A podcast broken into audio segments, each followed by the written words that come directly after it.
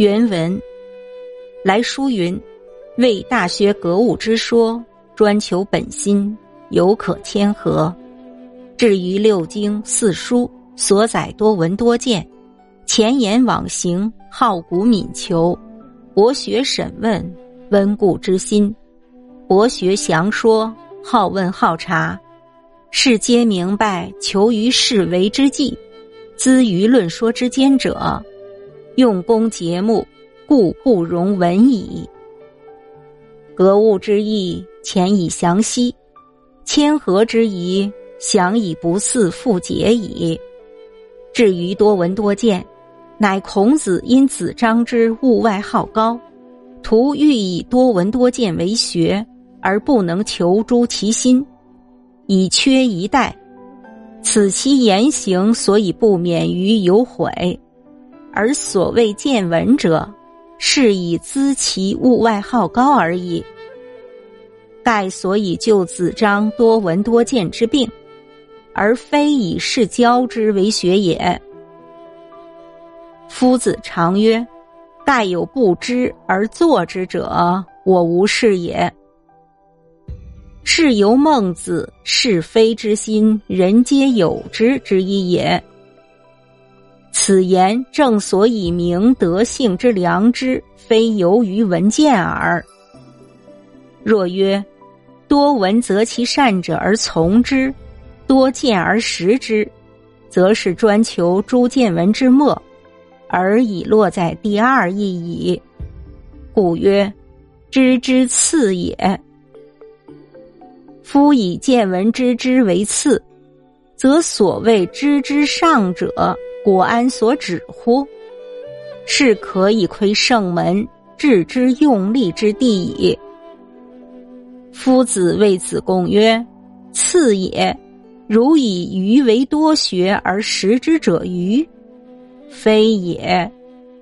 愚亦以贯之，始成在于多学而识。”则夫子胡乃谬为是说，以其子贡者邪？一以贯之，非治其良知而何？译文：来信写道：“先生，您认为大学的格物为求本心，这还可牵强附会；至于六经四书所讲的多闻多见。”多知前人言行，好古敏求，博学审问，温故知新，博学详说，好问好察，如此等等，都清楚表明要在处事中求取，在论辩中获得。功夫的节目顺序是不可紊乱的。有关格物的内涵，前文已做了详细阐述。牵强附会的批评，已不必再多做解释。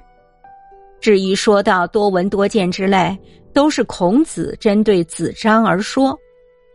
子张好高骛远，认为唯多闻多见才是学问，而不能反求内心以存疑惑，所以他的言行难免有埋怨和悔恨。而所谓的见闻，正好滋长了他好高骛远的缺点。孔子说这番话，并不是教导子张去多闻多见，而是为了纠正他那要多闻多见的缺点。孔圣人曾说过：“盖有不知而作之者，我无是也。”这句话。与孟子的是非之心，人皆有之的意思相近。这些正表明人的德行的良知，并不来自于多闻多见。至于多闻则其善者而从之，多见而识之，就是指寻求见闻上的细枝末节，已落入第二义了。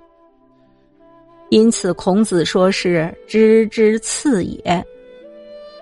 把见闻方面的知作为次要学问，那么所谓的主要学问是指什么？从此处对圣人治之用力的地方，我们可以完全窥见了。孔子对子贡说：“次也，如以愚为多学而识之者愚，非也。愚亦以贯之。若知真在于多学多记，那么孔子为什么要用这一谬论来欺骗子贡呢？